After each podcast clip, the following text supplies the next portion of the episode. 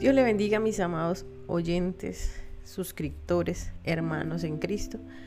Hoy seguimos con el tema de enemigos del Espíritu Santo y vamos a hablar acerca de un enemigo que a veces como que no lo vemos tan fuerte o tan poderoso que puede afectar nuestra relación con Dios y es la inconstancia. Santiago 1.8 dice, el hombre de doble ánimo es inconstante en todos sus caminos. La versión nueva traducción viviente de este versículo dice textualmente, su lealtad está dividida entre Dios y el mundo, y son inestables en todo lo que hacen. La palabra inconstancia se puede definir como algo mutable de carácter o falta de perseverancia, algo que va en contra de lo que Dios demanda de nosotros. No es un favor que le hacemos a Dios, es algo a lo que Él nos llamó a permanecer en Él, para llevar fruto porque separado de Dios nada podemos hacer. Entonces Dios nos llama a permanecer, porque es una característica necesaria e indispensable en nosotros como hijos de Dios. No sé si te ha pasado, a mí me ha pasado. A veces nos trazamos planes, propósitos, pero como que pasa el tiempo y se nos olvida por completo lo que habíamos pactado con Dios. Porque no es que nos hagamos un propósito, a veces estamos en campamentos, en eventos, eso que nos parten la vida en dos pasamos al altar, lloramos y hacemos como un pacto con Dios con un tema específico.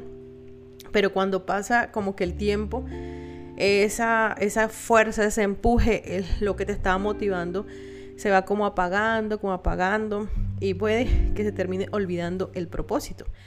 Pero que se te olvide a ti no nos excusa delante de Dios. Entonces en esa parte no podemos seguir siendo niños en las cosas de Dios porque esas son cosas de niños.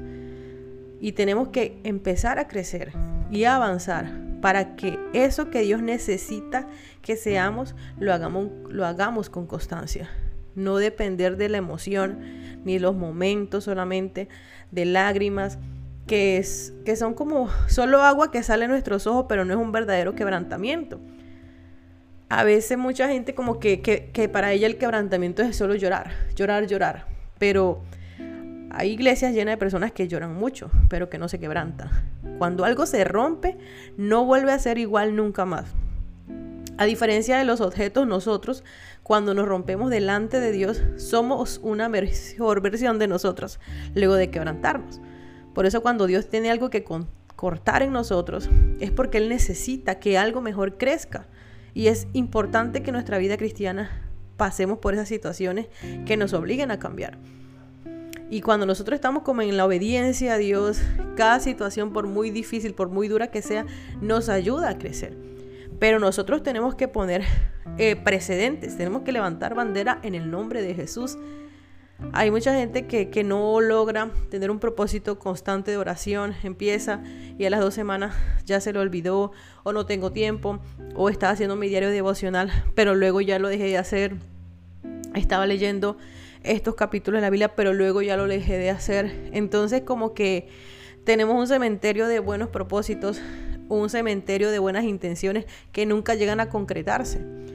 Y realmente cuando yo me enfrento a la palabra de Dios y veo que, que la inconstancia no me permite tener realmente fruto delante de Dios, no voy a darme cuenta de lo que estoy perdiendo. Y a veces perdemos muchas cosas. Pero el Salmo 84, 11 dice, no quitará el bien a los que andan en integridad.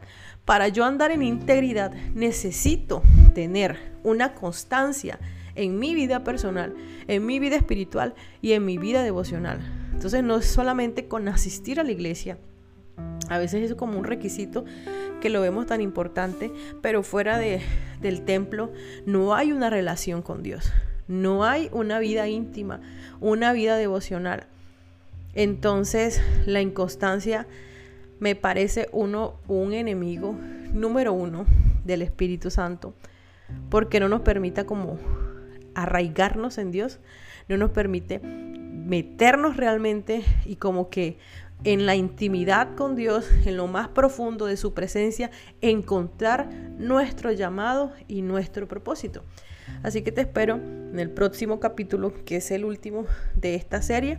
Y en marzo estaremos estudiando la segunda carta del apóstol Pablo a los Corintios.